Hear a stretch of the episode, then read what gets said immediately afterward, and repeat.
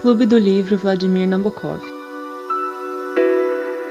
Coloque seu fone de ouvido, pegue o livro no colo e venha ler com a gente.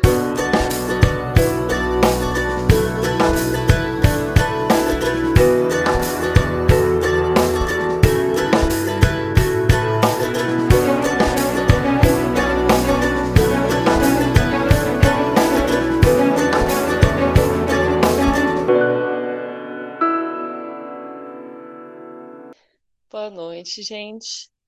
Estamos aqui hoje com a última reunião dos 100 anos de solidão. A gente vai comentar os dois últimos capítulos. E só para dar uma contextualizada, o capítulo começa com a volta da Amaranta. E aí, é, só para explicar, ela volta casada. Eu vou ler um trecho para dar uma simplificada. Não era compreensível que uma mulher com aquele espírito tinha regressado a um povoado morto, deprimido pelo pó e pelo calor, e menos ainda com o marido que tinha dinheiro de sobra para viver bem em qualquer lugar do mundo, e que a amava tanto que havia se submetido a ser trazido e levado por ela com a coleira de seda. E aí mostra é, como ela chega, vê a casa toda de pernas pro ar, né, cheia de formiga, cheia de porque o Aureliano ficava trancado dentro do quarto. Então ninguém, como a Fernanda morreu, ninguém tomava conta da casa. E aí ela começou a arrumar tudo, como, é, como dá pra gente perceber que ela parece um pouco com a Fernanda no, no jeito, assim, né? E aí é, alguém tem alguma coisa para falar sobre isso, gente? Já que ninguém se manifestou. Eu tenho um primeiro uma primeira anotação sobre essa parte. Eu vou ler um trecho primeiro. Ela falava de Macondo como sendo o povoado mais luminoso e plácido do mundo, e de uma casa enorme, perfumada de orégano, onde queria morar até a velhice com um marido leal e dois filhos idômitos que se chamassem Rodrigo e Gonzalo, e de jeito nenhum Aureliano e José Arcádio, e uma filha que se chamasse Virgínia e de jeito nenhum Remédios. E a gente percebe com isso que assim que ela chegou, ela não só via Macondo de uma forma diferente do que os, as outras pessoas que estavam lá, né? E do que Macondo realmente era, como ela também queria romper com uma tradição da família dela, né? Então ela queria é, acabar com a tradição de continuar os nomes e ela queria dar nomes diferentes, o que a gente vai ver que vai mudar depois no final do livro. Gente, por favor, veja alguém. Gente, alguém quer falar alguma coisa, se manifestar? Pode falar aí, Lucas. Não, não tem o que falar. Esse que a Carol falou, né? Ela volta pro povoado é, casada, é, com esse marido que a priori é bem, bem submisso a ela, né? Ele, tipo assim, ele não acata, ele, ele tipo assim, não acontece nada, ele acata tudo. É, ela, ela chegou, tipo, meio com um prazo um, na cabeça dele marcado para ficar, ela foi prolongando e, e, ele teve que ir aceitando. Então a gente percebe que, a, que, a, que ela domina ele. É, mas eu não sei se nesse capítulo que acontece já o amor dela com, com o sobrinho. É nesse já? Ou não? É, eu não, Não sei, lembro mas- também. É no próximo, é no próximo.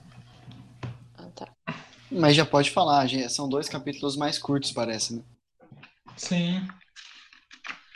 Na verdade, eu acho que eles têm o mesmo tamanho, só que eles estão bem vinculados, né? É que Assim, eu tinha grifado- isso, Pode falar, amor. Pode falar. Eu ia falar só que paralelamente a isso, eles dão uma continuada na história do Aureliano, né? Da, do- da relação dele com a livraria e com alguns amigos. Não sei se o Fer queria falar sobre isso. Então, é mais ou menos. Eu ia só comentar que eu tinha grifado o mesmo trecho que você falou da Fernanda, dela que os filhos não se chamariam Aureliano, nem José Arcádio. E aí eu ia colocar um trecho, nem remédios, né? Remédios. É. E é, o trecho que eu selecionei é quando o o Aureliano ele começa a fazer amigos, né? Ele meio que os amigos começam, eles criam uma relação porque ele sabia muito, né? Ele era tipo uma enciclopédia. E aí eu achei engraçado que ele fala assim: ele não tinha pensado até aquele momento que a literatura fosse o melhor brinquedo que haviam inventado para zombar das pessoas, conforme Álvaro demonstrou numa noite de farra. Tipo assim, é... como que eu posso dizer? Ele só tinha, só tomava contato com as coisas por meio de livros, por meio, digamos assim, da alta literatura. E aí o amigo mostra para ele que as coisas podem ter um jeito, elas podem ter, como é que chama? Elas podem ser usadas para coisas banais também. E eu não sei, eu achei muito interessante esse trecho. Queria ver o que vocês acharam também. Eu marquei esse texto, esse trecho também, cara. Mas foi mais uma, uma contemplação do trecho do que, do que escreveu, mas eu não pensei muito a fundo. Eu queria saber a opinião de vocês também. Eu vou pensar alguma coisa aqui enquanto alguém fala, por favor. Ferdinando, você pode repetir, por favor? Só o trecho. E o que, que você tinha mais Vou- ou menos pensado? Vou encontrá-lo aqui mais uma vez, só um segundinho. Tá. Ah, Se você quiser, eu leio. Eu tô com ele aqui na mão. Ah, acabei de encontrar, mas pode ler aí. Não, pode ler então, ué. Você que marcou. Pode ir. Fernando? Lê você, João, já falei bastante. Ah, então tá, ué. É... Deixa eu ver. Para um homem como ele, encastelado na realidade escrita, aquelas sessões de tempestade que começavam na livraria às seis da tarde e terminavam nos bordéis ao amanhecer foram uma revelação. Ele não tinha pensado até aquele momento que a literatura fosse o melhor brinquedo que havia inventado para zombar das pessoas, conforme Álvaro demonstrou numa noite de farra. Haveria de se passar algum tempo antes que Aureliano percebesse que tanta arbitrariedade tinha origem no exemplo do sábio catalão, para que a sabedoria não valia a pena se não fosse possível servir-se dela para inventar uma maneira nova de preparar os grãos de bico. Achei bem interessante, mas eu, eu, não, eu não consigo interpretar totalmente esse texto aqui. Mas eu acho que a gente leu trechos diferentes, né? Eita, Giovana. Ué, não é aqui que é, é literatura fosse o melhor brinquedo que haviam inventado para zombar das pessoas? É, mas você falou do. Ah, você grifou mais coisa então, agora É, eu grifei o, o contexto inteiro, né, para vocês se situarem. entendi. Saquei, saquei. Você tinha, você tinha falado da, do conhecimento teórico em comparação com um prático, Ferdinando? Eu fui pegar um. Na verdade, não só isso, mas tipo assim, é, vou dar um exemplo bem básico, bem é, da minha vida atual. Você pode usar, sei lá, estatística para prever é, voto de, fazer é, previsão de voto, fazer trabalhos científicos, mas também pode usar para mandar bem no cartola, em fantasy games, coisas do tipo, sabe, para jogo. É, nesse sentido, sabe, a- a- as ferramentas elas podem ser utilizadas de diversas formas. Você pode até pensar que uma ferramenta, digamos assim, teórica, né, ela pode ter uma aplicação prática, mas é qual aplicação prática, eu acho que é a questão, sabe? Porque uma coisa é você usar para, sei lá, é, construir uma máquina. Outra coisa é você usar uma máquina que vai, sei lá, ajudar a vida das pessoas. Outra é você construir alguma coisa que vai só te divertir, sabe? Não tô, não tô fazendo um juízo de valor, só tô fazendo um comentário. Entendi. Saquei. Uai, pra mim tava tranquilo. Eu fui pro 3G, deve melhorar daqui pra frente. Foi mal, pessoal. Ok. Não, mas pra mim eu consegui ouvir tudo. É, então, vou tentar. Ops. Vou tentar comentar rapidamente.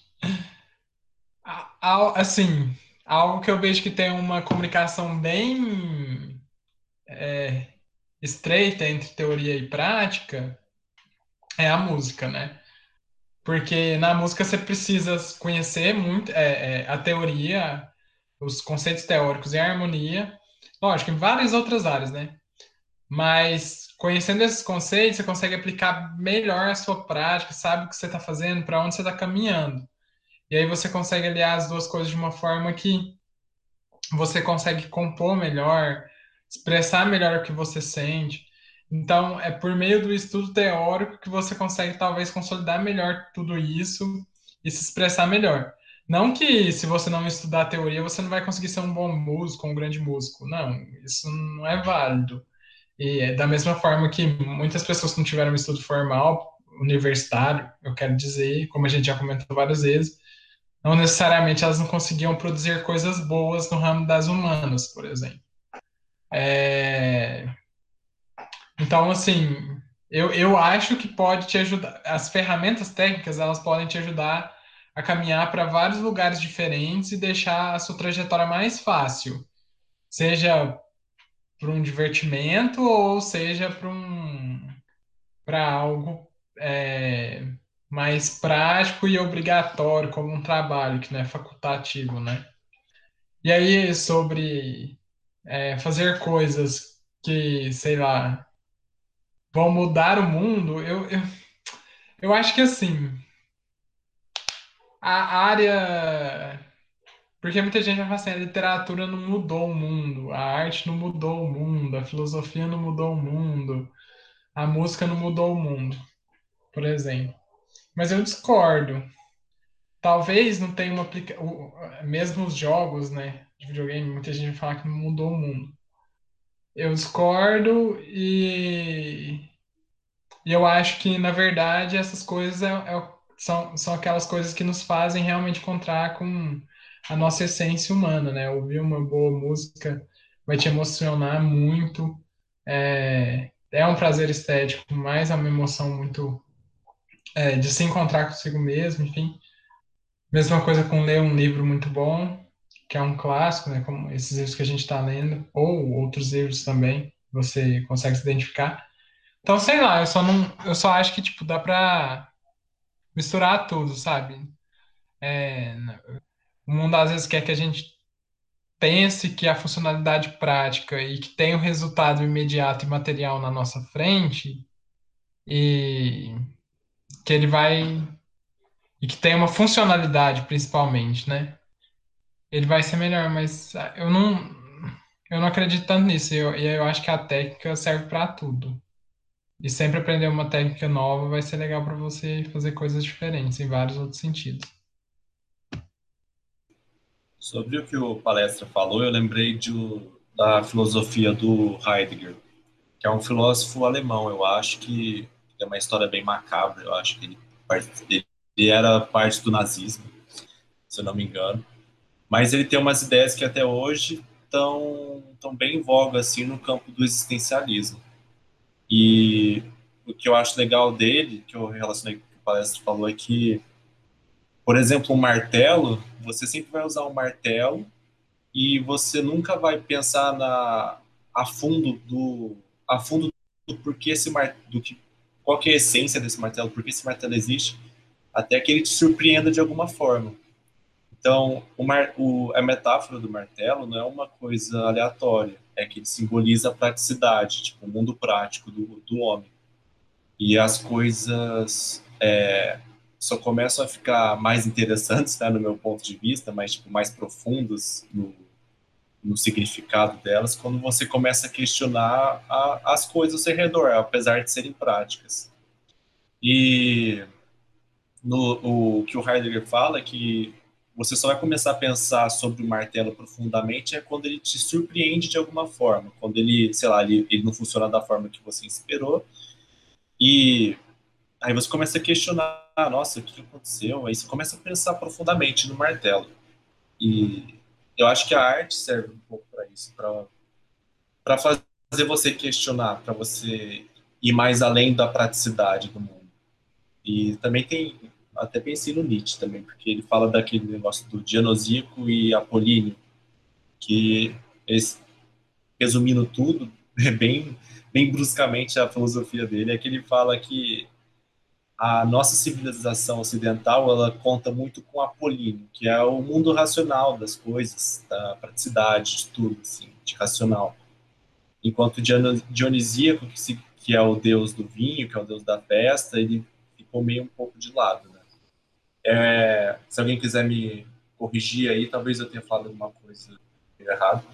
Mas pelo que eu, pelo que eu entendi dos filósofos, eu acho que é isso. E eu acho bem legal, assim, essa ideia da, da arte, como você falou, parece, e também de jogos até, tem jogos que são bem profundos, por exemplo, tem um jogo que chama Red Dead Redemption, que tem uma história linda, assim, que se fosse um livro, seria, para mim, seria um clássico, cara.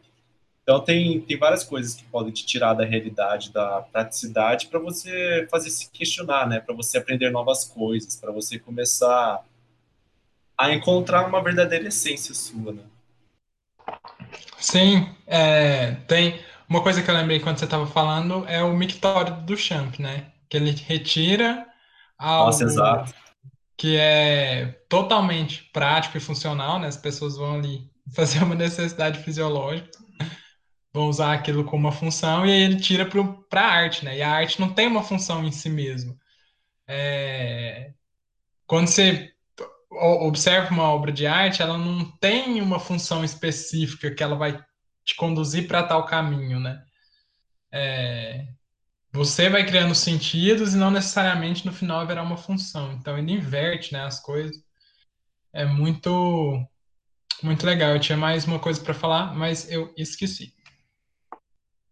É, eu vou fazer um comentário também, não tanto da sobre arte, mas tipo assim, o, a, o Aristóteles tem aquela teoria das quatro causas, né? E uma delas é a causa final, talvez a mais uma das mais importantes ou a mais importante. Mas é interessante você pensar que muitas coisas são construídas é, com uma finalidade, mas elas são usadas para muitas outras. Você não controla, isso quem controla é o usuário, digamos assim, né? Então, sei lá, a finalidade da cadeira é você poder sentar.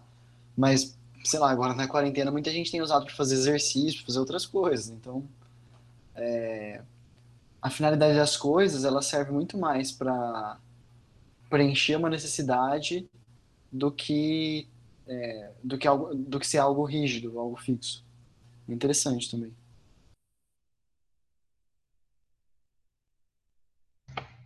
concordo Ferdinando então para continuar se ninguém mais tiver nada para falar sobre essa parte é, uma parte que eu achei interessante é que o Aureliano, no momento, ele resolveu dar uma andada pela cidade e perguntar para as pessoas sobre a, a própria família dele, né? E aí, eu vou ler um trecho aqui que fala sobre isso. Aureliano não encontrou quem se lembrasse da sua família, nem mesmo do coronel Aureliano Buendia, a não ser o mais antigo dos negros antilhanos, um ancião cuja cabeça, algodoada, lhe dava um aspecto de um negativo de fotografia. Eu achei isso muito estranho, porque o José Arcádio Buendia, como quase fundador da cidade, é meio estranho, né? Ninguém conhecer ele, mas é só para dar esse, esse, essa visão de esquecimento, que o tempo passou e as pessoas se esqueceram deles. Eu achei isso poético. E aí, mais para frente, uma coisa interessante é que o Aureliano ele começa a, a frequentar um lugar que é meio que um bordel, não sei dizer, mas que a pessoa que ficava lá na frente era a, vamos ver se eu consigo, a Pilar Terneira. Tanto que, como já falaram, o Aureliano ele começa, começa não, né? Ele se apaixona pela Amaranta, é, que é, vamos pensar, a Amaranta é irmã da mãe dele, então ele é sobrinho da Amaranta. Então, é, ele tá chorando pelo amor que ele tem pela tia, que ele não sabe que é tia, por sinal. E aí ele vai lá chorar as pitangas pra Pilar Terneira. E aí tem uma parte que fala assim: é, ela deixou que ele terminasse acariciando sua cabeça com a ponta dos dedos, e sem que ele tivesse revelado que estava chorando de amor, ela reconheceu de imediato o pranto mais antigo da história do homem. Achei muito legal essa parte. Se alguém quiser falar alguma coisa sobre essa parte estranha dele no bordel que eu não entendi direito, por favor. É, eu acho que o mais estranho desse bordel é que ele paga com, tipo assim, com comida, né? Bem tenso, assim. Eu achei meio pesado. Mas também tem muitos trechos bem poéticos, tipo isso que você leu. Então não sei se ele fez de propósito para dar aquela balanceada, você ficar chocado e ao mesmo tempo apaixonado. Mas eu achei muito interessante a construção. E eu, eu tinha me enganado, é nesse capítulo mesmo que ele mostra a evolução, que ele se apaixona pela tia, como é que isso vai aumentando, aumentando, aumentando, até que eles conseguem, digamos assim, concretizar esse amor no final do capítulo. Só uma dúvida, mas é, esse amor já é antigo, né? Já teve alguma menção lá atrás, não é? Eu acho que não, porque quando a Amaranta ela saiu de casa, ele era ou ele, acho que ele era bem pequenininho, então acho que isso não é antigo não. Mais ou menos, eles foram criados como irmãos, né? Então aí eu não sei direito Ah, como. sim, eu lembrei agora. A É, Amaranta tipo- foi a última filha, né? Então ela, É. ela nasceu bem depois da dos outros dois. Mas, Deixa tipo, não, se não me engano, não tem A nenhuma menção de nada. Desculpa, pode falar. Pode falar, Fê. Não, só ia falar que não tem nenhuma menção de algo romântico. Nossa, É, eu, jurava então. que eu, eu jurava que eu lembrava que tinha alguma menção, não romântico, mas mesmo carnal, acho que deve ter sido outro, outros personagens. Então, pelo que eu lembro, durante, durante a infância deles, não tem nenhuma menção, né? Só falam que, que eles gostavam de cortar olho de sapo, uns bagulho bizarro assim. E, mas não tinha nada, nada romântico, mas eles eram bem próximos. Só que eu acho que no final do livro, no, no último capítulo, fala que, que esse romance já começou quando eram, é, quando eles eram bem crianças.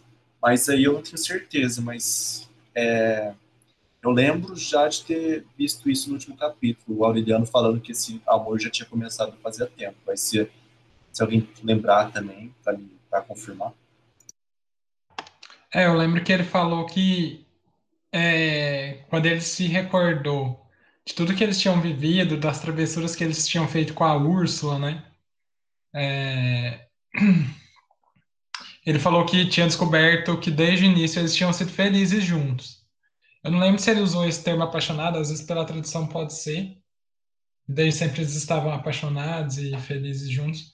Mas eu lembro só dele falar que eles eram felizes. Então, assim, talvez na infância eles encontraram essa felicidade da, da cumplicidade, da, da brincadeira, da sinceridade, e depois, quando cresceram, encontraram, é, eles encontraram a felicidade de outra forma, e depois, quando envelheceram também, Gabriel Garcia Marques faz a transição, né?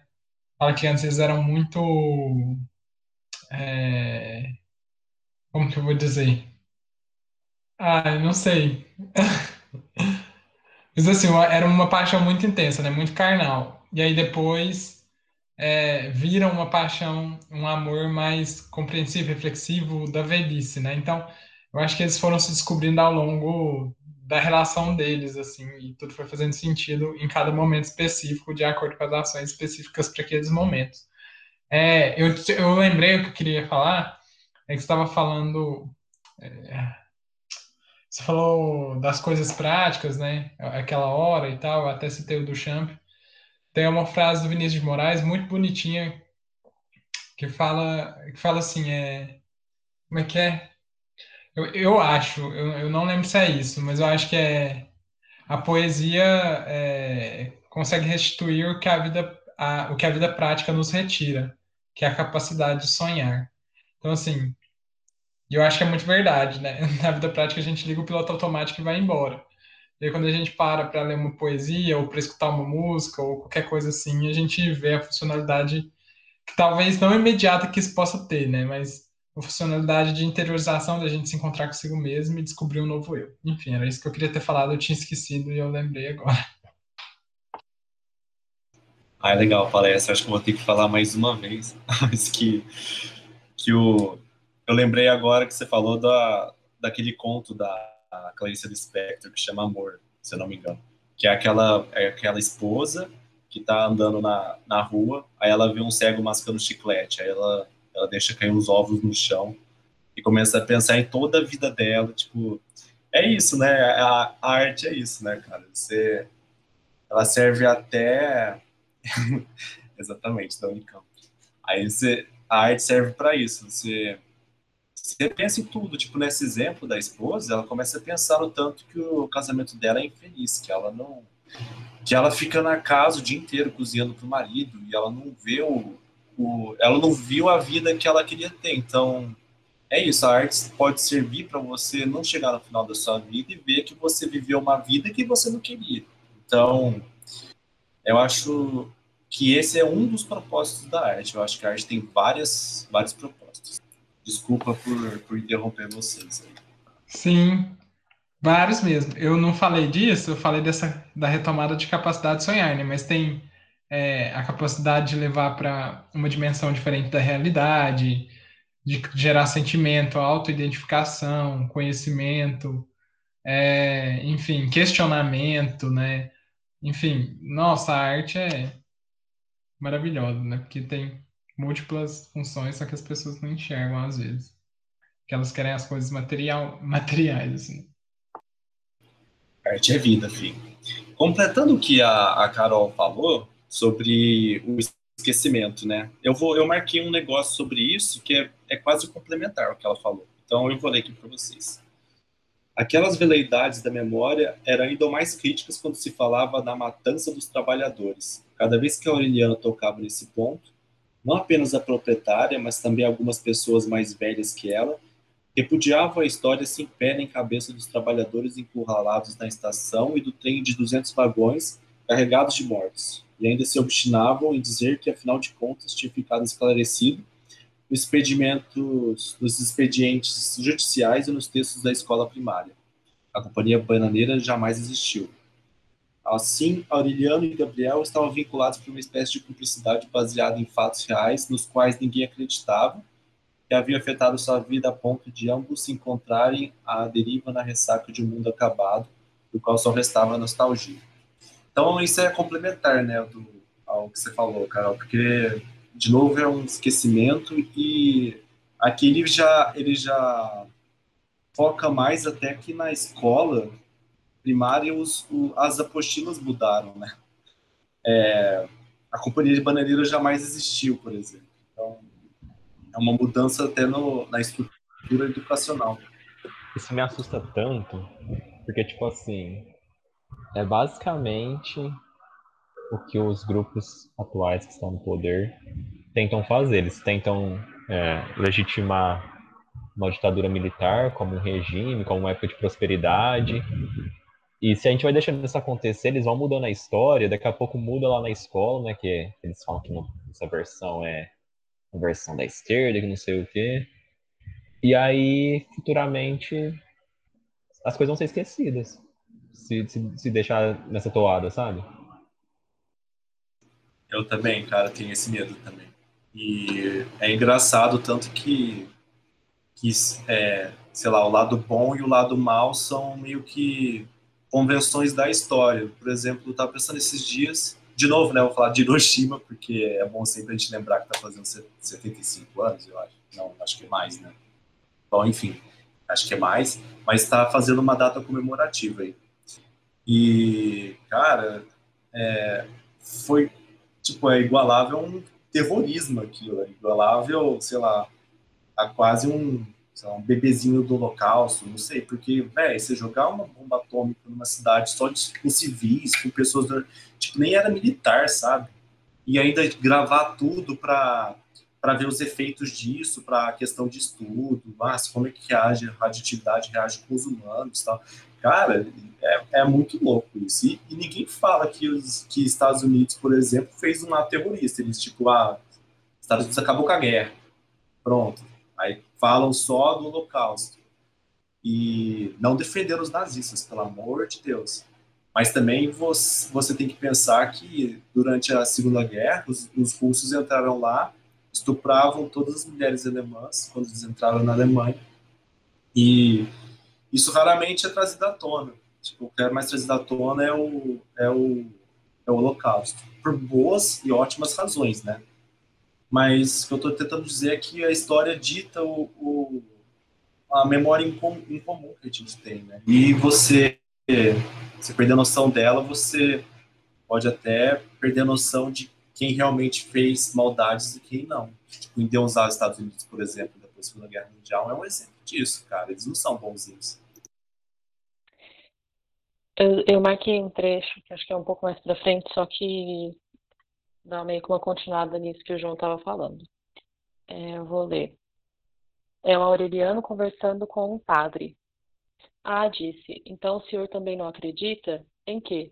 Que o coronel Aureliano Buendia fez 32 guerras civis e perdeu todas, respondeu Aureliano. Que o exército encurralou e metralhou 3 mil trabalhadores, e que levaram os cadáveres em trem de 200 vagões para serem jogados no mar. O pároco, pároco mediu-o com um olhar de pena. Ai, filho, suspirou. Para mim seria suficiente ter certeza de que você e eu existimos nesse momento. Achei muito interessante, né? Porque no momento que a gente tem tanta. A gente tem mais dúvidas do que respostas, né? A gente começa a se perguntar se a, a nossa própria existência se ela é real, né? Eu achei isso muito interessante. Não sei se mais alguém marcou isso. Marquei também, achei lindo. E qual é a sua interpretação disso? Você acha que é, que é uma coisa positiva, né? Ah, só basta eu e você tá respirando, tá ótimo. Porque para mim tem várias possibilidades de interpretação, né? Mas eu, eu acho que eu tô mais na interpretação que você fez. Você também pode falar que ele, sei lá, ele tá esquecendo das coisas ruins do mundo, entendeu? Tá meio que negando. Não sei. Mas eu concordo mais com, com a sua interpretação. Acho bem bonito.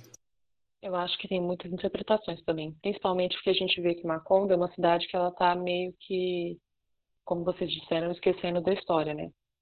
E você vê isso quando, por exemplo, como eu tinha dito, o Aureliano ele não acha ninguém que, que conhece a família dele, né? Que era basicamente o centro da cidade, que basicamente gerou a cidade, né?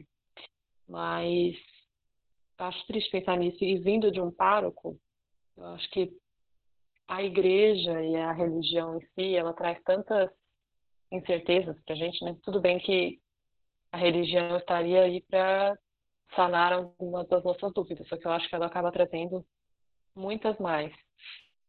Eu acho que a gente tem que se o que eles pregam é que a gente acredite, tenha fé, né? Mas que a gente é, acredite em Deus e na nossa existência. Né? Então, acho que isso que foi interessante.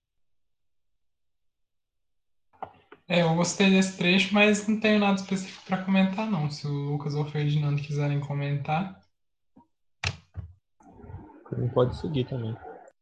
Eu tô de boa também, gente. Mas eu achei muito interessante os comentários que vocês fizeram. Só uma coisa, é, faz, faz 75 anos mesmo que aconteceu a bomba lá de Hiroshima. Certíssimo. Agora meus comentários já são lá pro finalzão, então se alguém tiver alguma coisa antes. A gente já passou pro último capítulo ou não? Já. Então, só para dar uma recapitulada na história, é, porque eu acho que a gente esqueceu de comentar, mas o marido da Amaranta, ele no começo ele ficava é, arrumando coisas para fazer durante o tempo dele. Aí, com o passar do tempo, ele percebeu que não tinha nada para fazer e ele resolveu que ele queria levar uma, um avião lá para Macondo para fazer transporte, eu acho, se não me engano. É, acho que era para correspondência. E aí é, ele entrou em contato com as pessoas lá que trabalhavam com ele e ele pediu para que mandassem um avião. Aí ele esperou um tempão, esse avião não chegava. Até que um dia ele cansou de esperar e falou para Amaranta que ele ia para a Bélgica para resolver os problemas e que depois ele voltaria. Só que esse, essa promessa assim era meio vaga, porque na época assim é difícil, era difícil você dar prazo, né? Principalmente porque ele não sabia o que ia acontecer. E aí nesse momento que ele sai de Macondo, o romance entre a Amaranta e o Aureliano já estava acontecendo, só que ele obviamente ficou muito maior depois que o marido saiu da história, né? E aí é, Aí não sei se o João queria falar alguma coisa, mas ela engravida. A Amaranta engravida do Aureliano. E já vai caminhando pro final. Acho que é melhor vocês falarem o que vocês tiverem É, eu tenho um comentário que, assim, dá, o Aureliano dá a entender que o marido da Amaranta Úrsula fazia de propósito do avião não vir. Que era meio que a desculpa que ele ia usar para voltar para casa, porque ele não queria mais ficar em Macomba. É, e o meu comentário maior é tipo assim, esse último capítulo, ele mostra os dois basicamente assim, estão ultra mega apaixonados, eles não fazem nada o dia inteiro, não sei ficar juntos, e tudo começa a ruir, sabe? Começa a faltar comida, as formigas que eu não lembrava, mas parece que ele menciona isso desde o começo do livro, que a casa tinha formigas, não sei o quê, começa a devorar a casa toda, é, tudo tá ruindo e eles lá se amando, sabe? Era, basicamente esse é o contexto do último capítulo. É, uma coisa, duas coisas que eu queria comentar.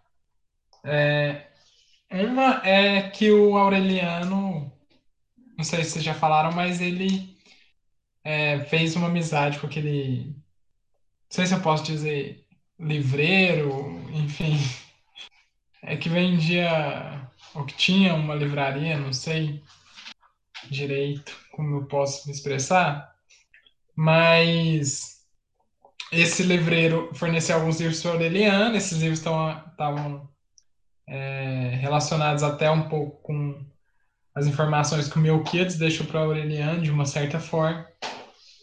E só que esse livreiro vai embora, né? E aí eu achei uma frase muito legal.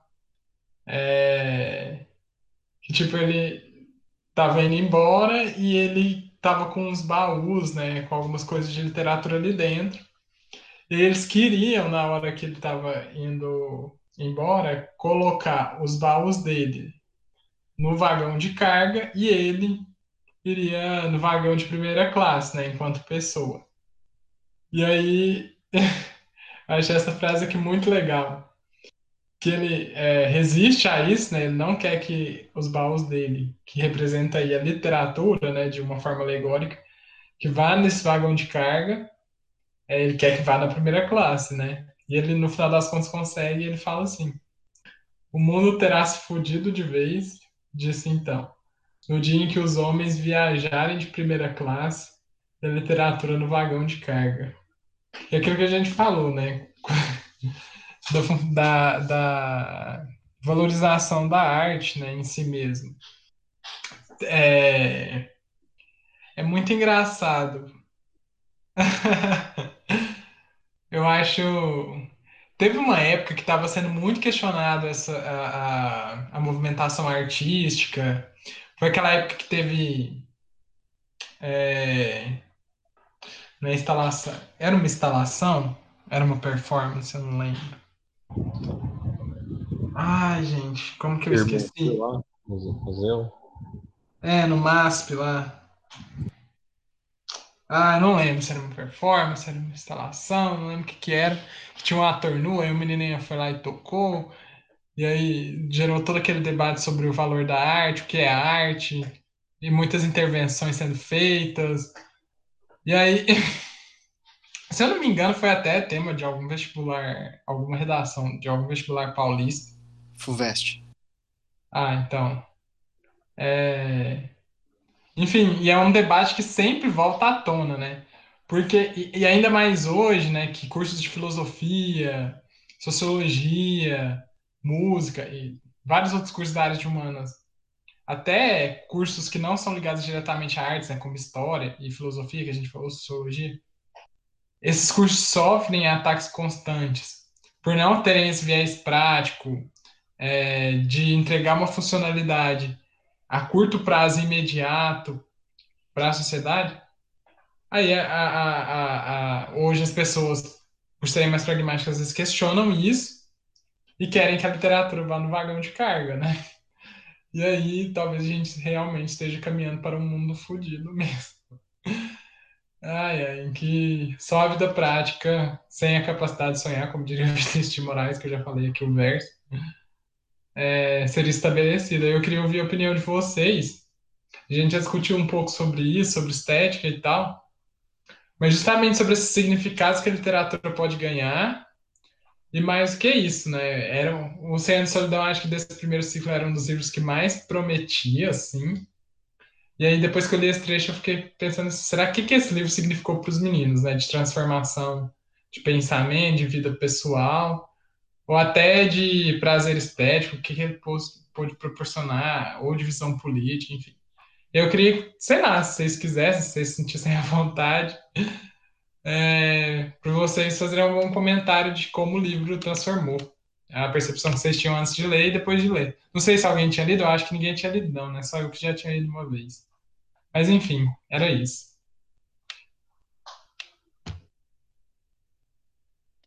Então, eu acho que mudou minha visão sobre a solidão, principalmente. Assim, de ver ela com outros olhos. É que, assim, na verdade, eu tinha pensado muito na questão da solidão também no. Como chama, gente? O Sol é para Todos. Por conta daquele personagem que ficava dentro de casa muito tempo, que eu esqueci o nome. O Bull Radley. Isso, o Radley, esse mesmo. Mas eu acho que ele, essa questão da solidão foi o que mais me marcou. Não sei para os outros. Eu vou me furtar a falar porque eu vou fazer um comentário polêmico no final. Eita, fala aí, cara. Você sempre fica muito calada. Tipo assim, eu gostei do livro, mas eu não entendo por que ele é colocado como uma genialidade assim, da literatura esse livro, porque todo mundo ama muito. Eu acho que é porque o, o, o jeito que ele narra, tipo assim, eu talvez esteja da, já adiantando um pouco, eu falei pra Carol que tem todo aquele negócio dos manuscritos do Melquiades, né? Que basicamente o Melquiades escreveu a história da família. Era isso que estava nos manuscritos dele.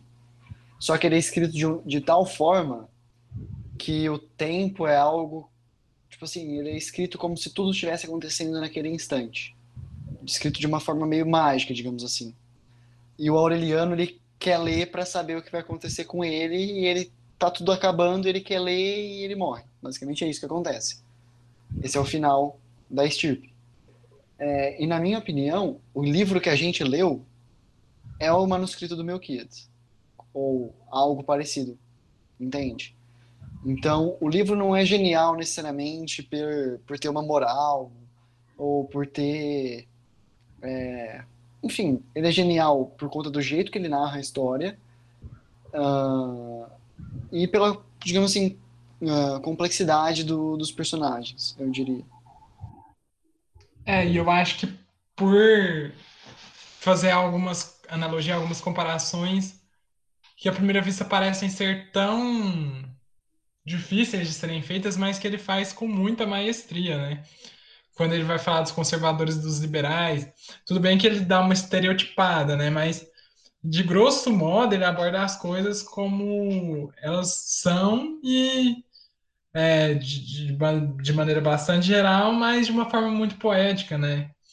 É, sobre a dominação é, do Império Capitalista na América Latina, principalmente no que diz respeito aos Estados Unidos, né, a Companhia Bananeira, que eram de americanos, que explorou o território, depois saiu sem dar satisfação nenhuma.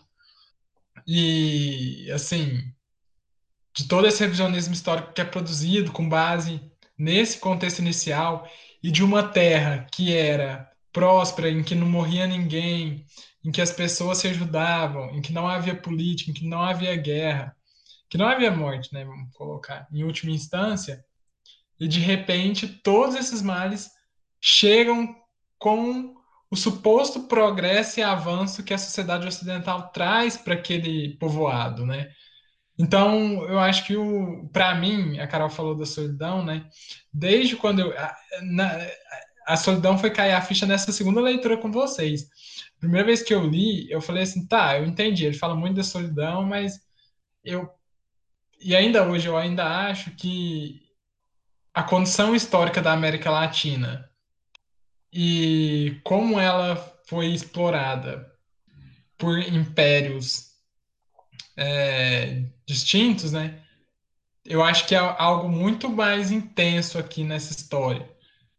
Então, eu acho que ele conta essa história de exploração de maneira muito poética, comparando com a Bíblia, né, de uma certa forma, e mostrando que nem sempre esse suposto fardo do homem branco, esse destino de levar progresso e ciência, pode ser benéfico até a última análise, assim, né? Às vezes pode muito mais é, exterminar culturas locais e valores populares, enfim, e não considerar esse processo de construção conjunta, né? Mas eu, eu acho. E fora a questão do tempo paralelo que o Fernando falou, né? O Melquiades já sabia de tudo que ia acontecer, então tudo já tinha acontecido, ele só estava narrando, e ao mesmo tempo o tempo dava voltas. Então, existe uma linha de tempo passado também. Então, não, não é um tempo único, né? Unidirecional. Tudo já estava, vamos colocar entre aspas, vivido. É... Enfim, então eu acho que tem vários pontos aí que o livro me transforma, mas eu acho que se fosse para pegar algo que eu realmente vejo nesse livro e que eu acho muito interessante, talvez não é intenção, não sei, mas é essa história de exploração contada de uma maneira tão é, bonita e com metáforas tão inteligentes assim. Eu não sei vocês, mas eu sou eu não sei palestra se é uma interpretação sua ou se sei lá o autor já falou isso. Mas a gente já discutiu várias vezes sobre obra aberta ou uma obra mais fechada tipo o nome da Rosa, que depois ele escreveu um livro, ele escreveu um, um pós-fácil para meio que explicar o processo de criação e tal. É, mas eu sou meio, eu fico sempre com o pé atrás de fazer essas analogias muito grandes. Eu acho válido, eu acho interessante, mas sei lá, eu, eu já vi muitas. Eu lembro uma palestra que a gente viu na Feira do Livro, eu e a Carol, do. Não lembro agora se. O filho Veríssimo, é Érico Veríssimo ou Luiz Fernando Veríssimo? Acho que é Luiz Fernando, né? enfim, o que está vivo atualmente. Era Luiz Fernando. Luiz Fernando Veríssimo. Obrigado, amor. Ele falando. Perguntaram lá de um romance dele se o, a velha de Taubaté, alguma coisa assim, um personagem lá que os primeiros nomes formavam VT, é, TV. Se era porque ele era um personagem alienado, não sei o quê que ela, a pessoa tinha colocado na prova dos alunos essa pergunta e ele achava muito interessante e tal. E o cara falou: Não, eu não, não tinha pensado nisso, não. Eu já vi várias histórias assim, sabe? Então eu fico meio reticente em fazer essas analogias muito grandes, mas eu concordo com você que me parece uma analogia possível. Você me permite comentar isso rapidão? Alguém quer falar antes de mim? Pode falar, palestra. Ah, então tá. É, Eu, eu concordo, Ferdinando. Eu acho que às vezes a gente exagera demais nas chaves de leitura que a gente tenta traçar, né? Só que assim, sendo meio borgiano, eu acho que tudo bem, a gente já falou de direito autoral, né? Mas toda vez que eu acho que a obra é publicada, isso eu, eu vou concordar um pouquinho com Borges, ela tem sim o caráter do autor que publicou, mas cada leitor que vai ler ali um tempo com uma identidade e com influências diferentes, vai extrair dela significados diferentes e vai, é, e vai trazer aquela obra para um outro patamar e vai trazer novos significados para aquilo. Então, a obra que eu li não é a mesma obra que você leu, mesmo sendo do mesmo autor, no, do mesmo ano de publicação, da mesma tradução, porque os significados que eu tirei não, é os, não são os mesmos significados que você tirou. Só para ilustrar isso de uma maneira rápida, tem um conto do Borges que chama Pierre Menat, o autor do Quixote, que é muito interessante que ele fala assim que um cara queria escrever o Dom Quixote em 2020, reescrever o Quixote do Cervantes, só que ele queria usar exatamente as mesmas palavras que o, Cervantes usou. E é engraçado que o, o Borges, é... então, um cara era do século XX e o Cervantes era do século XVI, né? Século. É, isso, século XVI. Escreveu em 1505, a primeira parte. Então, era muito engraçado porque o, o Barnes fala assim: vamos comparar esses dois trechos da, das obras, né? Ele colocava lá um trecho escrito da obra do Cervantes, e ele falava depois, agora um trecho da obra do Pierre Menard, que é o cara que estava reescrevendo. E não mudava nada, nem um ponto, nenhuma vírgula. E o Borges falava assim que, apesar de as obras serem iguaizinhas, e aí isso dá um, um, um rolo no direito autoral que é ferrado, né? Mas apesar das obras serem iguaizinhas, a, o, o, leitor que lesse o Cervantes não tiraria as mesmas interpretações e conclusões se ele lesse o Pierre Menard. Porque o Cervantes, ele era de uma época em que ele estava criticando os romances de cavalaria que tinha precedido a época dele. Ele não tinha vivido nada do século XIX, do imperialismo, de toda é, construção é, do iluminismo que o século XX viveu. Então, a chave de leitura que você ia usar para ler um autor do século XV, toda a crítica que ele fez ao romance de cavalaria, não seria a mesma chave que você faria nas mesmas palavras de um autor do século XX, porque esse autor já viveu outras coisas, não está vinculado àquilo que o outro autor viveu, é, já escreve com outro olhar, com outras percepções, com outro contexto, para criticar outras coisas do seu tempo. Então, quando você lê esse autor mais contemporâneo, mesmo que sejam as mesmas palavras, você vai tirar significados diferentes. Então, a obra mudou. Apesar de ser escrita do mesmo jeito, é, apesar de ser a mesma obra, só pelo fato dela ter sido publicada em um ano diferente, com um autor diferente, que viveu outras coisas que aquele outro autor não viveu e que está em um contexto diferente, ela ganha um significado quando o leitor vai significá-la. Então, assim, dá pano para manga para falar que o povo está roubando a obra um do outro, mas é um, algo que o Boris fala até para falar assim, e a crítica literária, será que ela realmente existe ou não? Porque cada um interpreta de uma forma, cada um joga uma interpretação, igual você falou do veríssimo, né? Às vezes certo ou não, cada um significa a obra de um jeito, e aí? Sabe? Será que realmente Machado de Assis queria que esse negócio de ah, Capitu traiu ou não traiu? Sabe? Não sei, cara. Mas, tipo assim, o Boris coloca isso, eu acho muito legal. Enfim, coisas de direito autoral aí que você pode falar melhor do que eu, mas que, né, dá para questionar.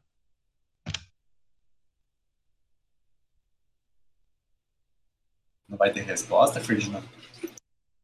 Ah, eu acho que não precisa. Concordo em parte com o que a palestra falou. Tá. Então, já que. Vai, fala, Lucas.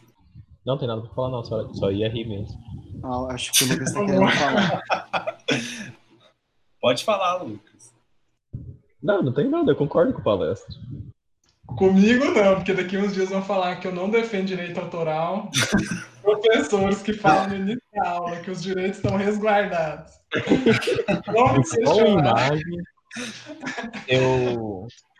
Não, mas eu, tô, eu falei que eu concordo com você da parte. É, não dessa parte de direitos autorais. Da parte de cada um ter. Cada, a obra ter um significado para cada um. Eu acho que a gente já discutiu um pouco sobre isso também lá nos Miseráveis. Acho que tinha um trecho sobre alguma coisa semelhante a isso, mas eu não me lembro qual era. É, mas assim, o Borges só tá fazendo uma brincadeira de falar assim, olha, será que a crítica realmente existe? Né? Porque a mesma obra, você pega o mesmo conteúdo, se a crítica fosse imparcial, ela tinha que julgar da mesma forma um autor que escreveu as mesmas palavras no século, sei lá, 16 de um que escreveu no século 20. Só que isso não vai acontecer, né? Tanto porque os críticos possuem visões de mundo diferentes, quanto porque a obra é diferente em si mesma, pelas cargas que o autor traz. Então, Borges só está levantando esse questionamento. Mas, enfim, é, é, ele brincava com umas coisas meio sérias com esse negócio de direito autoral. Ele, ele usava deliberadamente para citação de um autor. Ele ia lá e colocava o nome de outro autor para aquela citação, e assim, de propósito, sabe? Enfim, é uma desconstrução, né? Mas sei lá, é complicado, né? Enfim, direito autoral é uma coisa séria, como tudo nesse mundo pragmático em que vivemos. Então, para responder a pergunta do palestra, né, do, porque o livro, o que, que o livro me mudou, é, mas antes disso eu vou, eu vou dar meu pitaco nesse, nessa rede de lama que está aí da, da discussão. Eu, eu acredito que eu concordo em parte com o que o palestra falou, de que obviamente as interpretações mudam conforme as épocas mudam e, e outros fatores.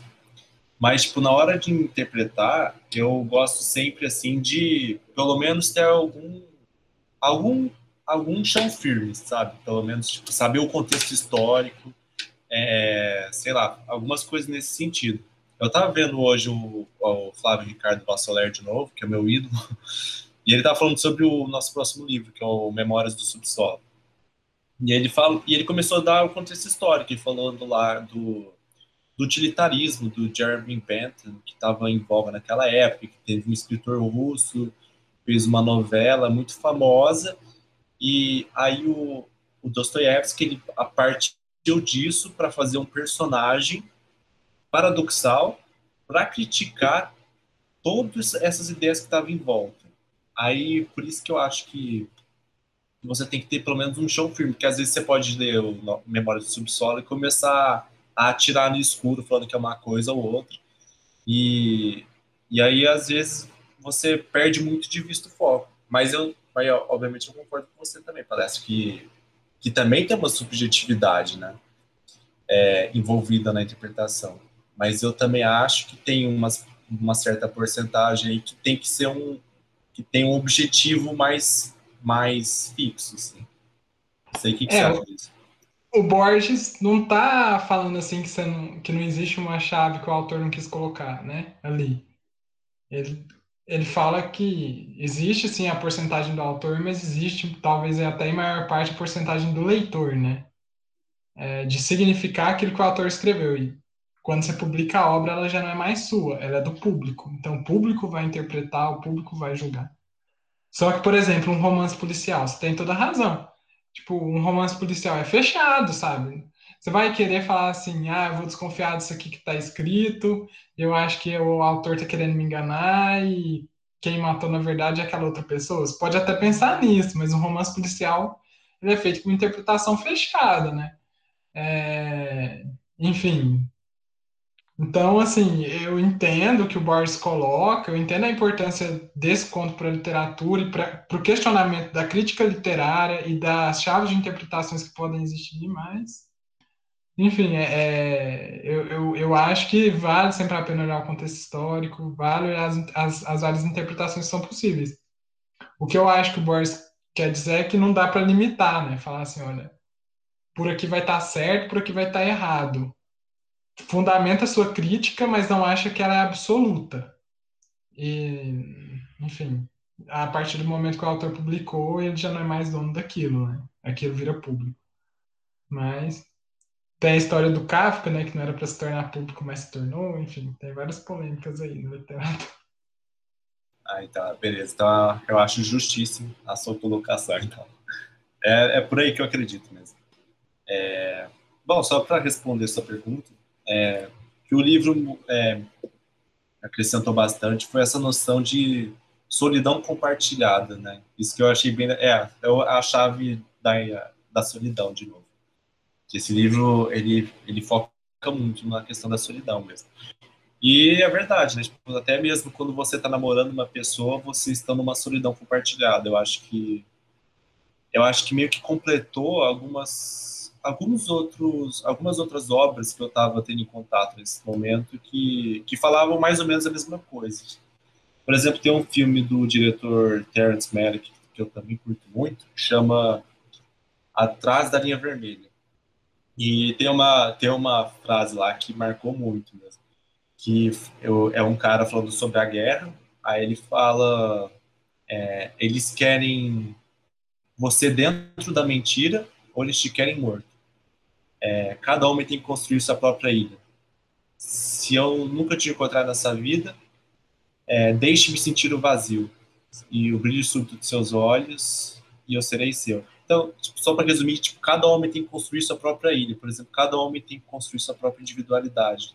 Então, a gente, apesar de estar junto com o outro ou de algum ah, ser preso a uma ideologia, por exemplo, do coronel é, Buendia, coronel Aleriano, a gente tem uma individualidade que é intransponível, a gente tem uma solidão que é faz parte assim da vida humana, é indissociável.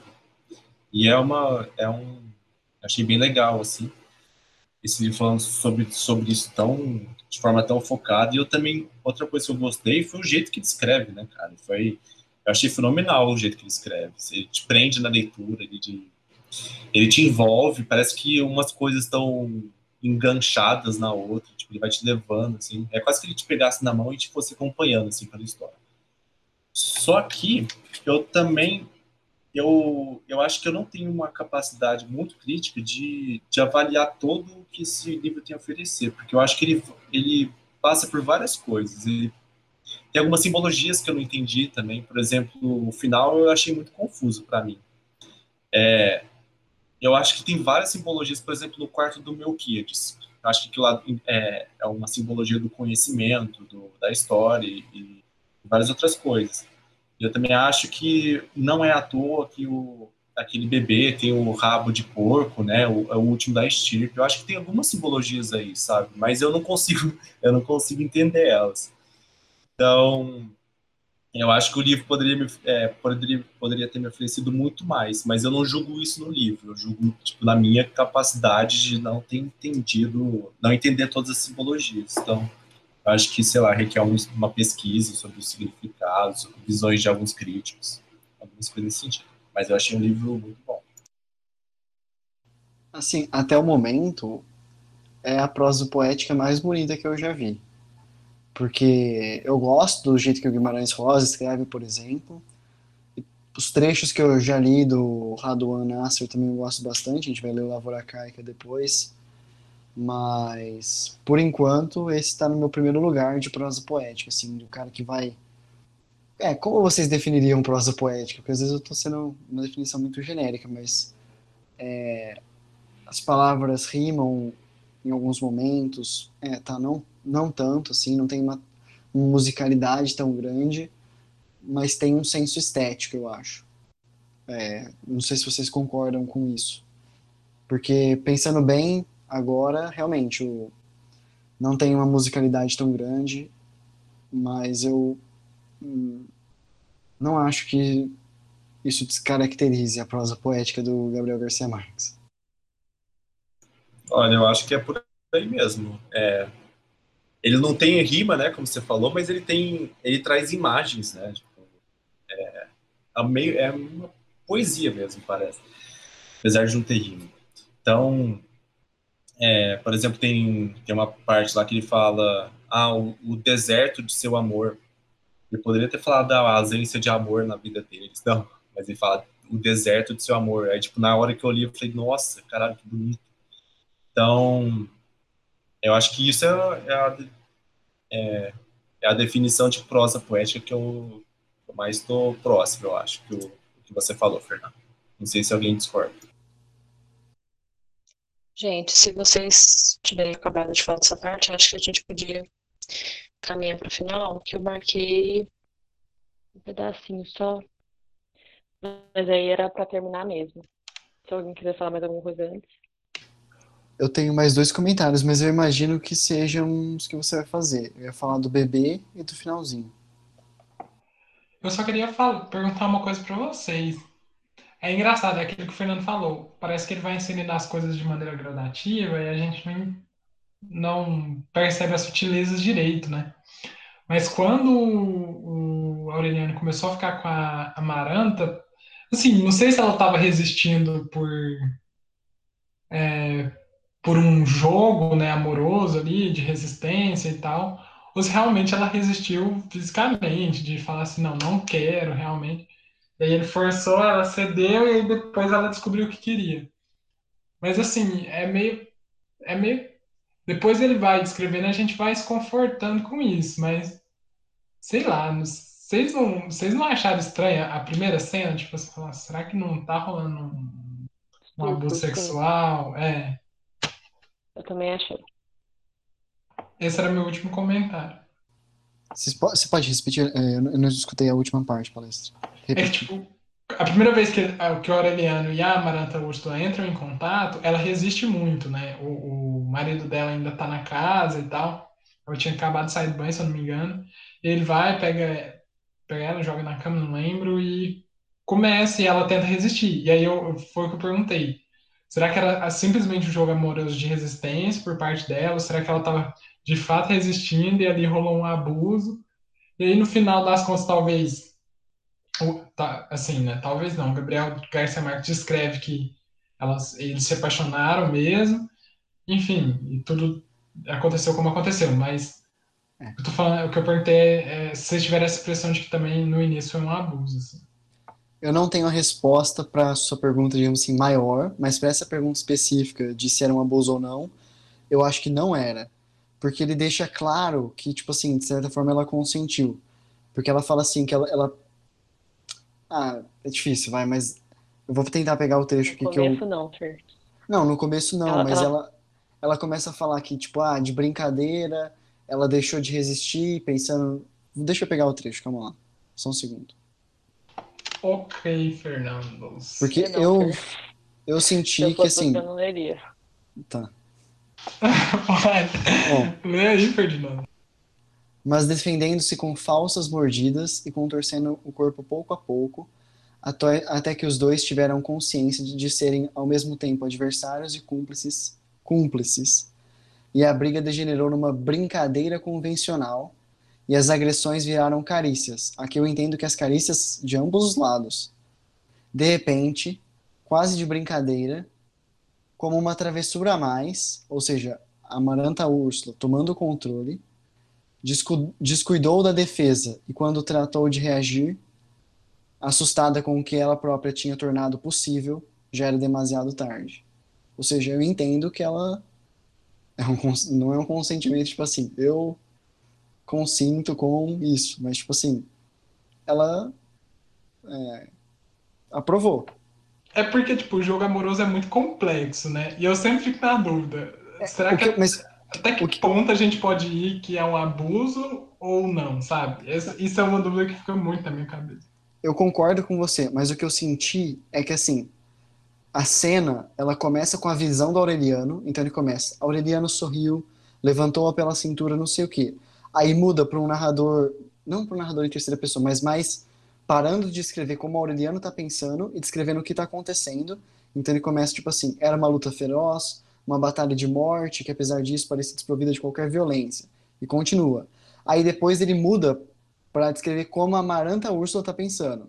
Então ele começa assim: no fragor do agitado cerimonioso forcejar, a Amaranta Úrsula compreendeu que a. Então ele já mudou para o pensamento dela.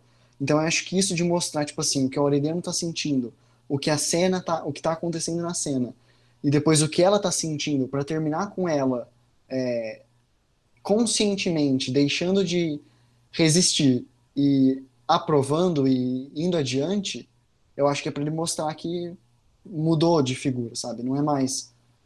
Se, se ele não tivesse é. feito isso, eu discordaria. Eu acho que a partir do momento que ele deixa claro que ela cedeu, eu acho que o estupro. Simplesmente isso. Tipo assim, é, eu acho que é, eu entendo a questão que a palestra falou do jogo amoroso lá, não sei o quê, mas é, é, eu acho que esse início, por ela não ter consentido no começo, é um estupro. Então, mas ela fala. Ele... Por exemplo, a, a, depende do contexto, sabe?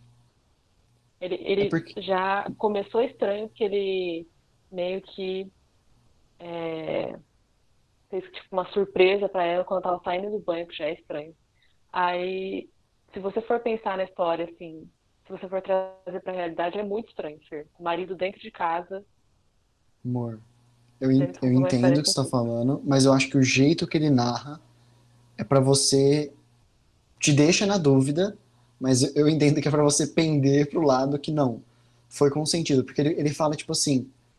É, ele deixa claro que o que ela, tá, ela tava resistindo.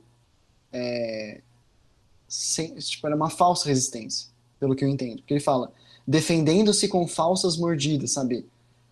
Eu não sei. Para mim, a cena foi construída para você olhar pela perspectiva dela e enxergar que não era uma violência. Mas eu entendo se você achar que é o contrário. O que, que o Lucas tem a dizer? É, vamos ouvir todo mundo.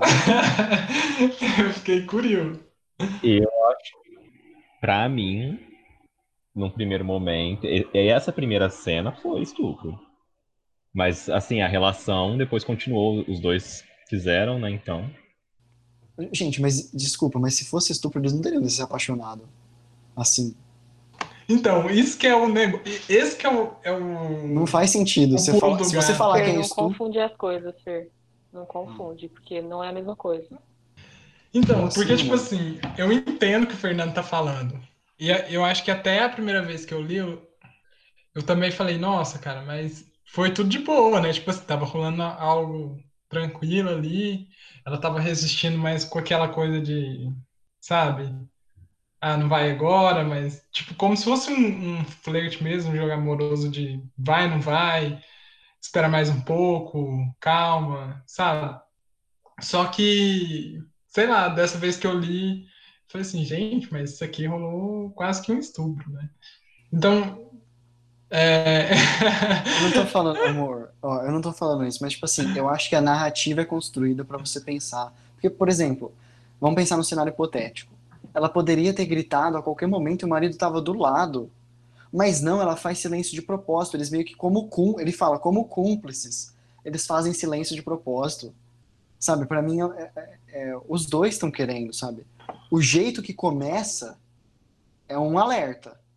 Mas a forma que continua, ele deixa claro que não é. Essa é a minha visão, pelo menos. Eu entendo o que vocês estão falando. Não, sim, eu, e eu, é eu te falei, eu, eu não sei. Eu acho que é aberto, tipo, é muito difícil de interpretar isso. É, eu tem hora que eu penso que é estupro, e tem hora que eu faço será? Porque é aquilo que eu perguntei pra vocês, né? É, mas dessa última vez eu pendi, eu pendi mais pro estupro, por isso que eu quis trazer a discussão.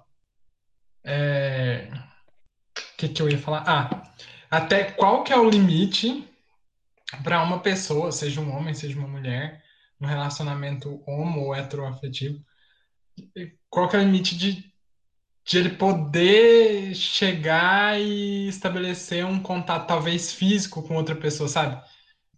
Como que ele vai saber que a pessoa está interessada ou não? Como... É muito difícil. Não, tô falando que. Eu não tô legitimando nenhum ato aqui, gente, pelo amor de Deus.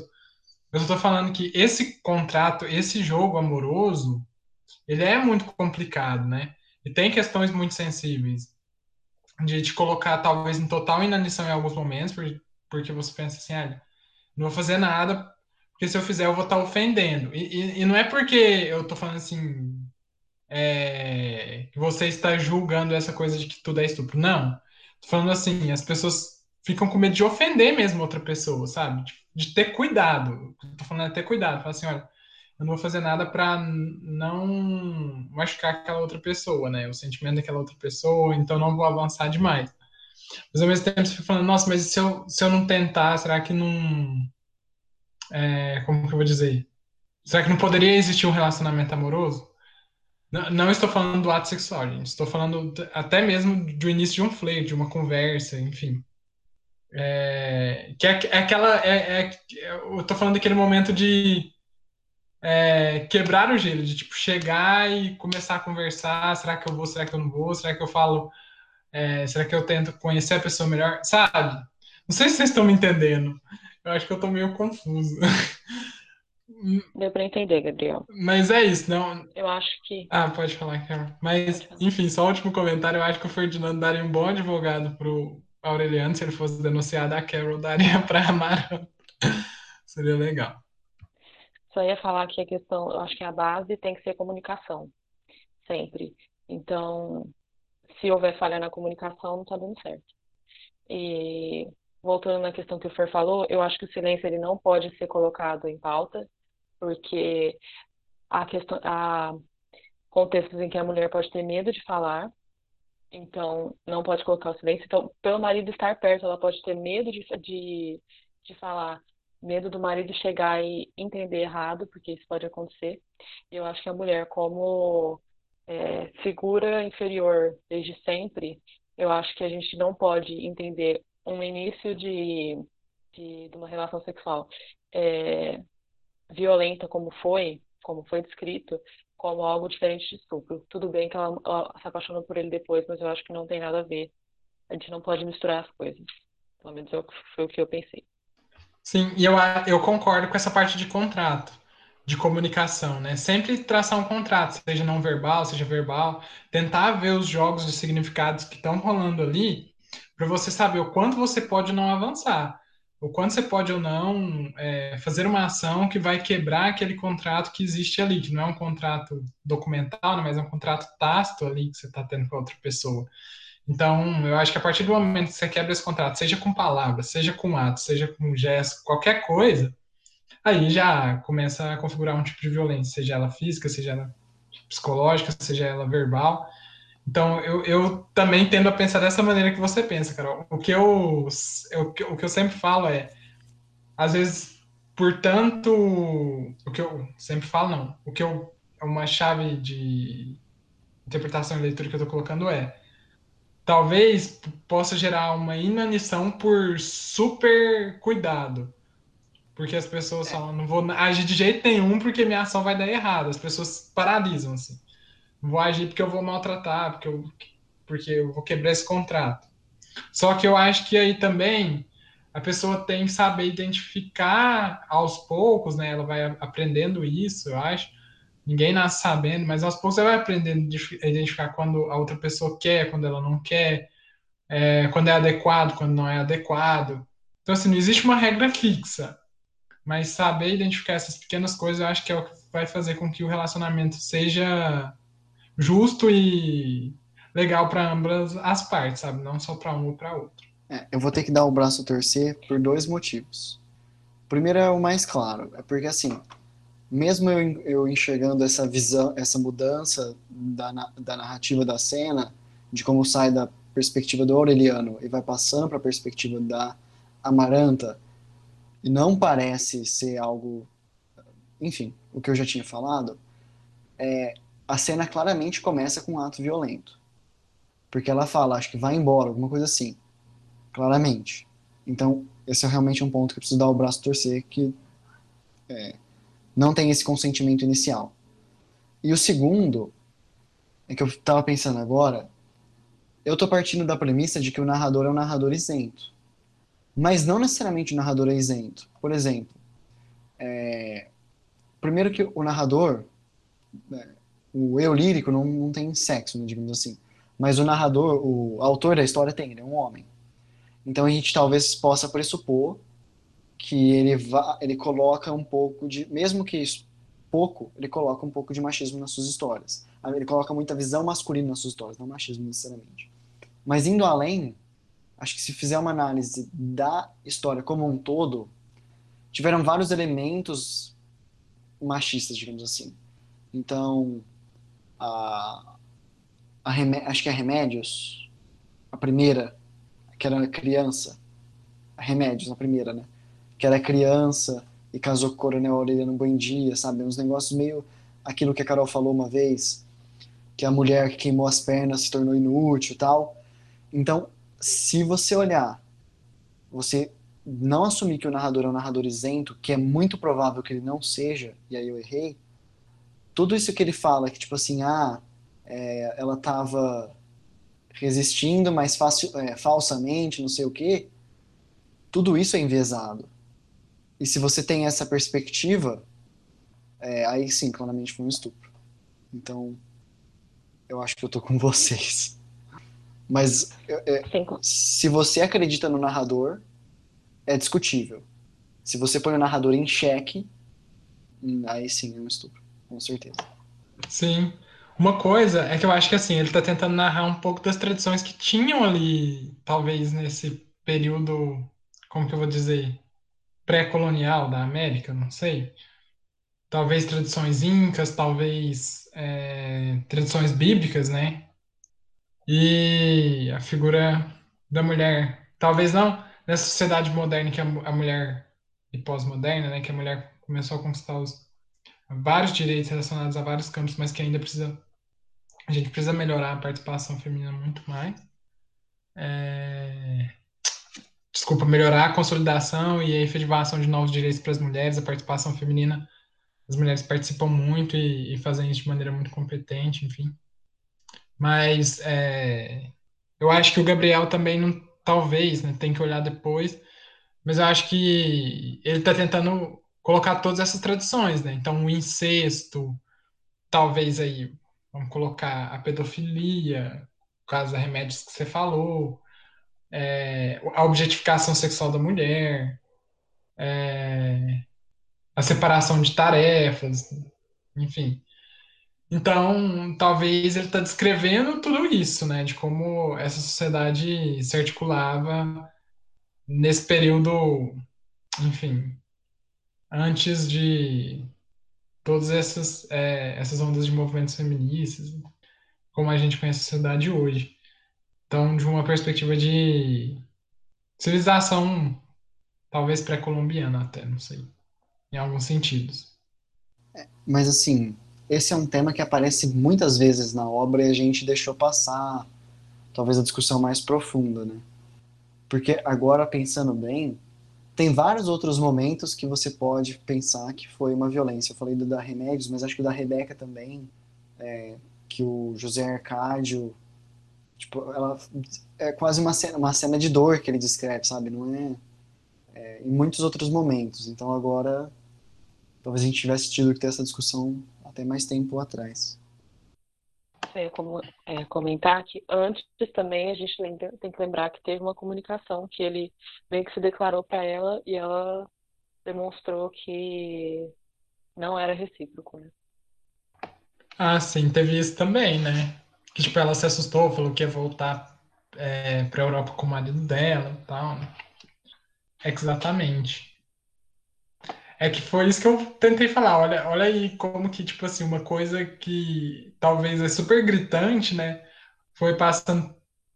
Até mesmo o incesto, vamos colocar assim, que hoje é um terror para sociedade, né? Tem isso também, né? Que a gente tá aqui falando como se fosse algo, tipo assim, como se esse fosse o grande problema, mas tem outros, né?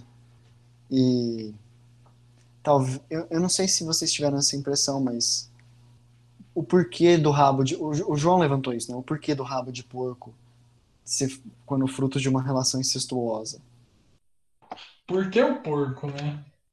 O porco é bem famoso na literatura. Eu entendo que é para dar a conotação de tipo desse filho ser fruto de algo sujo, alguma coisa assim, mas não sei se é uma interpretação muito rasa. Ah, mas enfim, só para terminar, é, é, terminar, digamos assim, o enredo, né?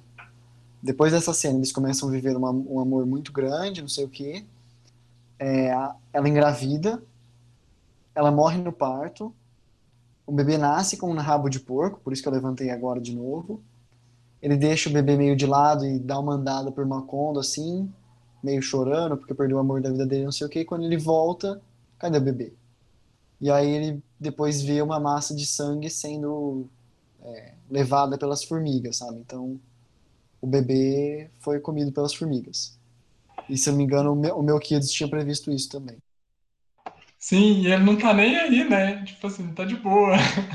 assim, talvez ele até tenha demonstrado um sentimento, mas é o que eu falo, talvez o olhar paterno de uma tradição, é, de uma civilização que não é civilização ocidental, nossa, passou pelo período romântico, burguês, de consolidação da estrutura familiar, como nós conhecemos hoje, valorização dos filhos, tudo isso, aí a gente querer ler com esse olhar os valores deles, né?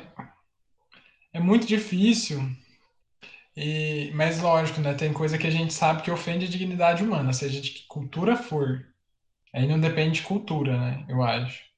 A gente já até comentou sobre isso mas querer interpretar tudo, tô falando assim, tudo, tudo mesmo, com um olhar racional e talvez aí científico que a gente tem hoje, para uma so sociedade que não possui esse, esse caráter, é talvez um pouco ingênuo e eu acho que talvez um pouco, como que eu ia dizer, é equivocado, não sei, sabe? Mas assim, eu, eu, eu entendo que várias coisas ofendem a dignidade humana, independentemente de ser qualquer civilização, aí realmente não é válido, né? Bom, vamos deixar o Lucas e o João encerrarem. Vai lá, Lucas e João. Dupla sertaneja de Ribeirão Preto.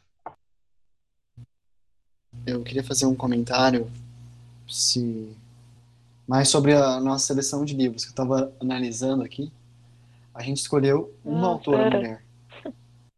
Ah, tá. Achei que você fosse dar a reunião por acabada, porque eu ia ler o negócio antes. É Não, só era, só, era só isso, que a gente escolheu até agora uma autora mulher e foi o, o Só é para, para Todos, todos. Meu, meu primeiro livro. Talvez o João, se não me engano, o João, ele fez a seleção depois, eu não vi se o dele tem alguma outra. Tem sim, a Lígia Fagundes. Ele... A menina, as e você queria colocar mais uma também, né? Vixe, não lembro. Ah, é, ia. Ia colocar a Teresa Carlos. É, ia colocar duas mulheres. E, a, é. e as meninas, velho, vai, vai retomar sistemas aí que a gente teve. Então vai ser bem interessante. Enfim. O que, que, você ia falar alguma coisa, palestra? É que assim, eu acho que o cânone da literatura é meio ingrato com as mulheres, né? Mesmo a Academia Brasileira de Letras só foi receber a Raquel de Queiroz no finalzinho do século XX. Então, assim, é a primeira mulher, né? Raquel de Queiroz. Então, assim, é muito. A, a, a cultura erudita, né, da literatura, lógico, tem muitas mulheres importantes, né? A Jane Austen, a Virginia Woolf, mesmo em tempos mais antigos. Mas o que eu estou falando é que sempre as mulheres tiveram um papel é, de não protagonismo por, por, não ter as mesmas oportunidades que os homens, os homens, os homens tinham, né? De função cultural e social é, e econômica, enfim, de dominação que os homens possuíam. Então, é, quem tinha as obras publicadas e quem é, entrava no cânone eram os homens, principalmente. Isso é muito triste, né? E aí hoje tem a ascensão da, da literatura feminina como muitas autoras aí fazendo muito sucesso e é, mostrando que as coisas geniais aí da literatura também são produzidas por mulheres e que talvez a gente perdeu muita coisa, né, atrás por não ter dado esse espaço, essa liberdade para as mulheres escreverem tanto. Eu ia até indicar um livro, né, que é, ia falar para a gente ler juntos, que é Um Teto Todo Seu, da Virginia Woolf.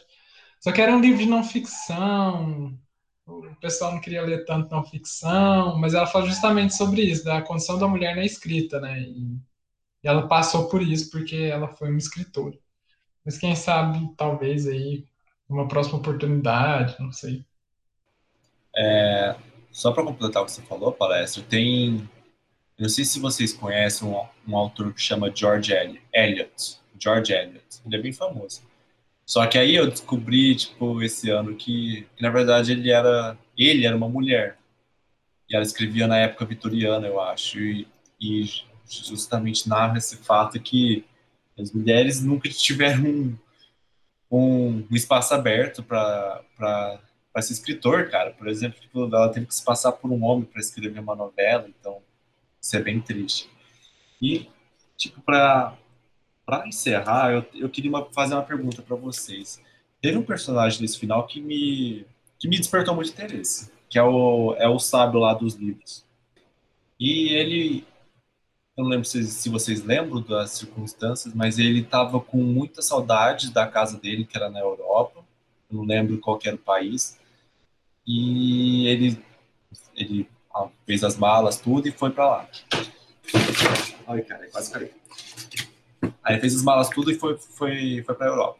Mas aí, quando ele chega na Europa, ele começa a ter saudade de Macondo, da varanda dele ensolarada, da cesta, depois, depois do, do almoço, cesta é quando eles dormem, né, depois do almoço. E, e ele chega com esse, esse essa esse conselho final, que é. Eu vou tentar ler aqui rapidão para vocês. Nas noites de inverno, enquanto fervia a sopa na lareira, sentia saudades do calor de sua salinha nos fundos da livraria, do zumbido do sol, das amendoeiras empoeiradas, do apito do trem no torpor da cesta, da mesma forma que Macondo sentia saudades da sopa de inverno na lareira, dos pregões do vendedor de café e das cotovias fugazes na primavera. É ele tendo, saudade, ele tendo saudade de duas coisas, né? ele, ele dividido. Aí ele fala: atordoado por duas nostalgias que se contrapunham como dois espelhos, perdeu seu maravilhoso sentido da irrealidade até acabar recomendando a todos que fossem embora de Macondo, que olvidassem tudo que ele havia ensinado no mundo e no coração humano, que cagassem para Horácio e que em qualquer lugar em que estivessem recordassem sempre que o passado era uma mentira que a memória não tinha caminhos de regresso, que toda a primavera antiga era irrecuperável, e que o amor mais desatinado e tenaz não passava de uma verdade efêmera. Isso foi um, foi que marcou muito.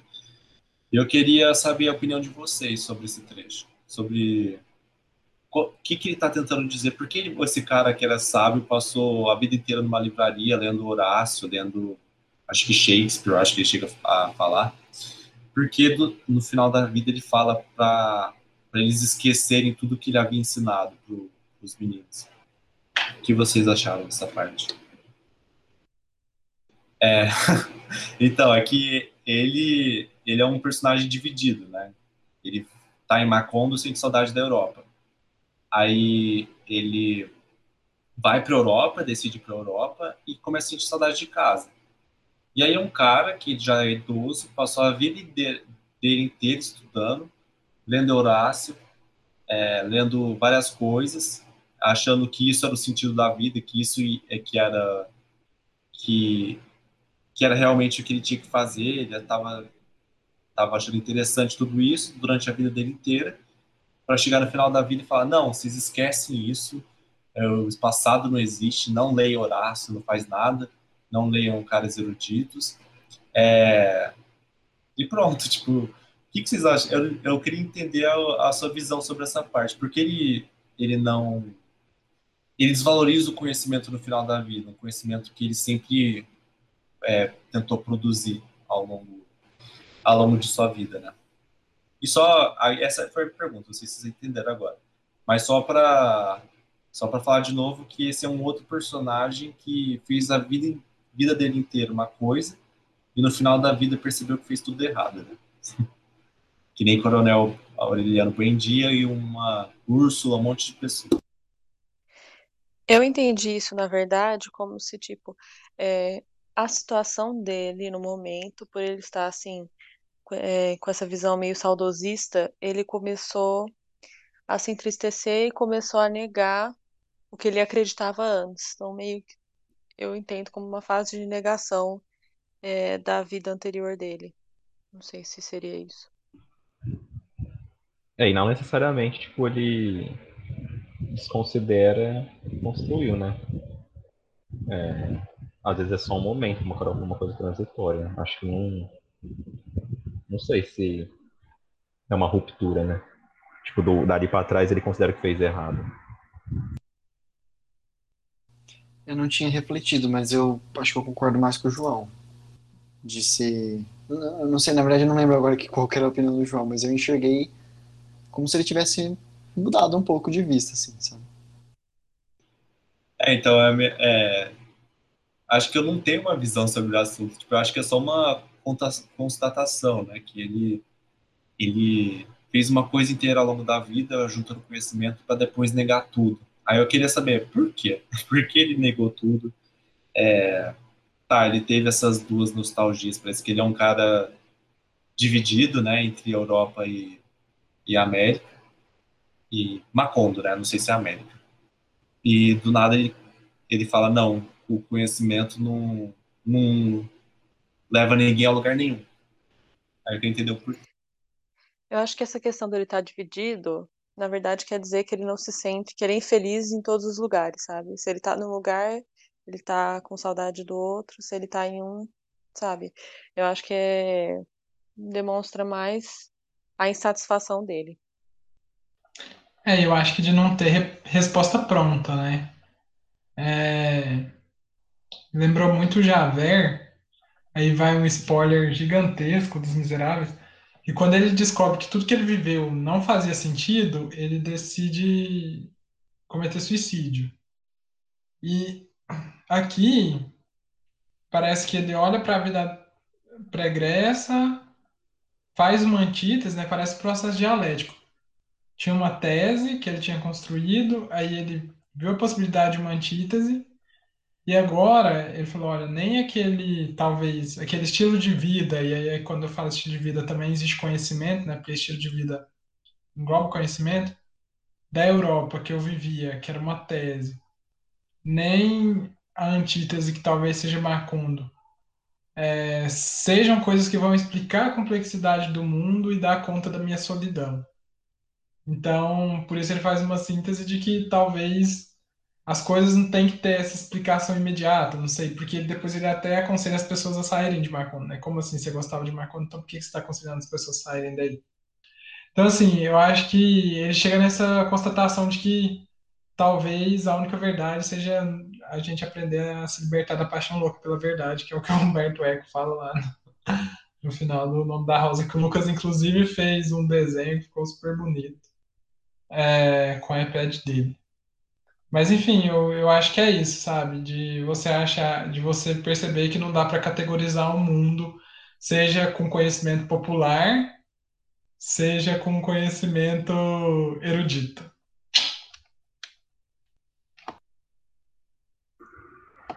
Acabaram-se as marcações. Acabou. Ninguém Só que você. finalizar. A Carol ninguém tem final. Ah, tá. Pode falar, Carol. Ah, é, eu ia ler o trecho final, se você quiser ler, Lucas. Você que sabe. Pode ler você, Pode Carol. ler, você falou menos. Tá. Então eu vou ler aqui. Deixa eu ver desde onde. Hum. Ah, ok. Entretanto, antes de chegar ao verso final, já tinha compreendido que não sairia nunca daquele quarto, pois estava previsto que a cidade dos espelhos ou das miragens seria arrasada pelo vento e desterrada da memória dos homens no instante em que Aureliano Babilônia acabasse de decifrar os pergaminhos, e que tudo o que estava escrito neles era irrepetível desde sempre e por todo sempre porque as estirpes condenadas a 100 anos de solidão não tinham uma segunda oportunidade sobre a Terra. Arrepiei. Bom mesmo.